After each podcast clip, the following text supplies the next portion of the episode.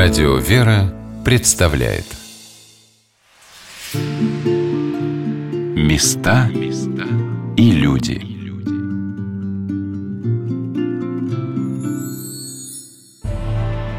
Дорогие друзья, с вами Юлия Бочарова.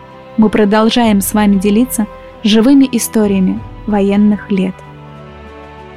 Телеведущая Оксана Федорова вспоминает про своих родных.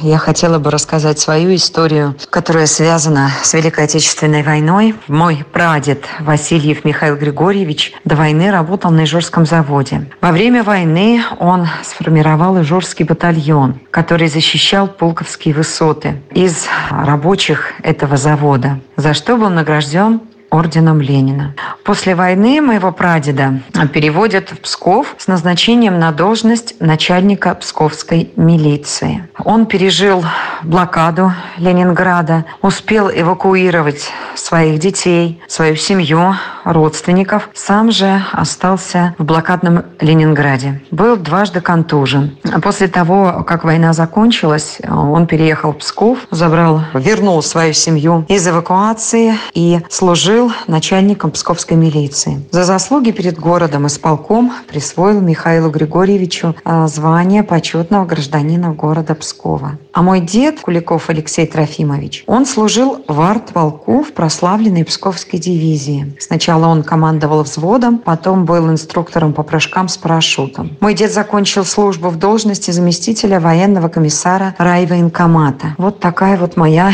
история. Мой дед и прадед служили в вооруженных вооруженных силах. И, конечно, для меня это большой пример мужества, доблести, чести и большой жертвенности, когда прадед остался в блокадном Ленинграде, а, пожертвовал собой, но успел эвакуировать свою семью.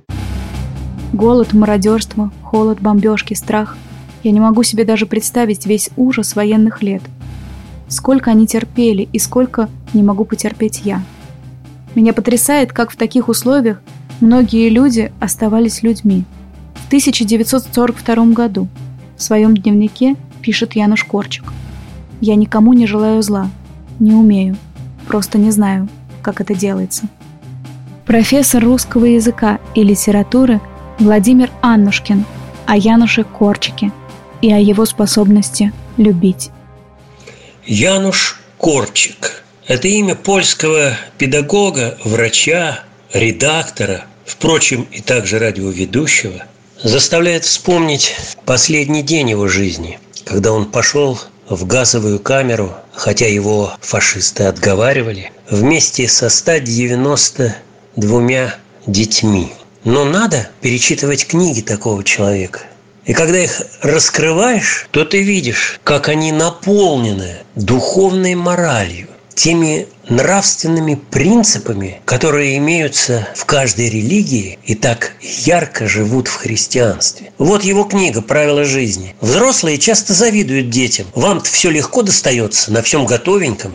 Откуда у них уверенность, что жизнь детей такая простая? Чтобы синхронизировать свое сознание с детским, надо как минимум взглянуть на ту или иную ситуацию со стороны ребенка, ощутить, что он чувствует. И вот это требование, которое так на примере ассоциативно показывает нам Януш Корчик, конечно, говорит о главной заповеди. Возлюби ближнего, как самого себя. Постарайся понять, что он чувствует.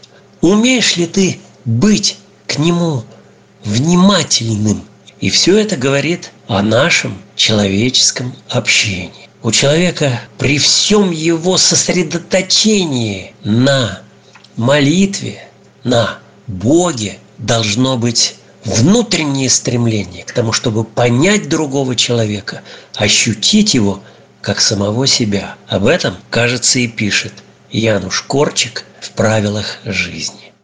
Из воспоминаний очевидцев. Корчик мог выйти из гетто в любую минуту. Хотя бы со мной – когда я пришел к нему, имея пропуск на двух человек. Корчик взглянул на меня, так что я съежился. Смысл ответа доктора был такой. Не бросишь же ты своего ребенка в несчастье, болезни, опасности, а тут 200 детей. Как оставить их одних в запломбированном вагоне и в газовой камере? Сможешь ли ты потом жить? Горе глазам, видевшим тот ужас. Януш Корчик, сгорбленный, берет самого маленького ребенка за руку и идет вперед. Идут и несколько медсестер в белых фартуках, а за ними 200 только что причесанных детей, ведомых на смерть. Со всех сторон детей окружают немецкие, украинские и еврейские полицаи. Тем временем в Юденрате узнали о происходящем.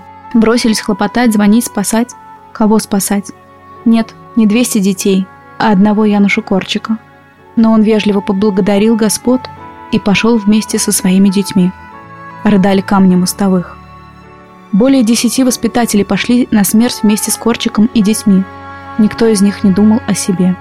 Про жертвенную любовь матери к своему сыну рассказала катехизатор Марина Гейлор. Эту историю рассказал мне очень хороший друг нашей семьи Рудольф Иванович Наумов. Она произошла с ним в его детстве, в самые первые дни бомбежки Нарафаминска. Он жил в этом городе с мамой и с двумя своими братьями. Было трое детей. Жили они в бараке. В этот день мама стирала, вешала белье, попросила его принести прищепки. Он баловался, не слушался. Она побежала сама, только выбежала из барака, и в барак попал первый снаряд. Началась паника. Все ринулись к мосту, они тоже. Тут услышали «Не бегите туда, не бегите, бегите в обратную сторону».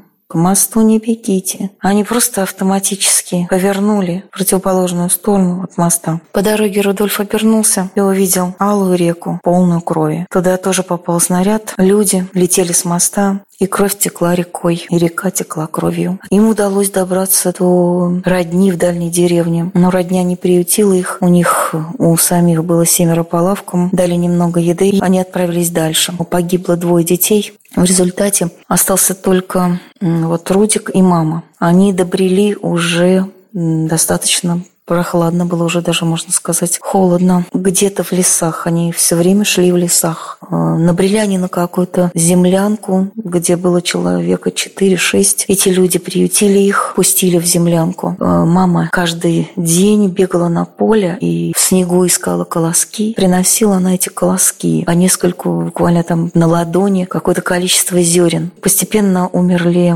те люди, которые жили с ними в этой землянке. Так они в этой землянке и были были, оставались, потому что у них не было сил их вытащить. Рудик, конечно, обессиленный, он не в состоянии был выходить. Выходила только мама. Да ему, собственно, и не, не в чем даже было выходить, потому что они бежали, мама была в халате, он был только в одних трусах и в майке, и даже босиком. Поэтому по дороге, что уж там они нашли, просто какие-то обмотки из чего-то более-менее вменяемого, это, это был ватник. Большой ему не по размеру, но вот он сидел в этом ватнике. Мама каждый день уходила на поле, но через какой-то определенный промежуток она возвращалась, а здесь вдруг она не вернулась. Он ждал, ждал ее и, в общем-то, стал очень сильно беспокоиться уже. Каким-то образом он выбрался на свет, свет ослепил его, он упал, проехался по льду. Уже было начало весны. Весь изрезался этим льдом и шел, брел еле-еле, потому что ноги не слушались, он столько не ходил. Каким-то образом полз, брел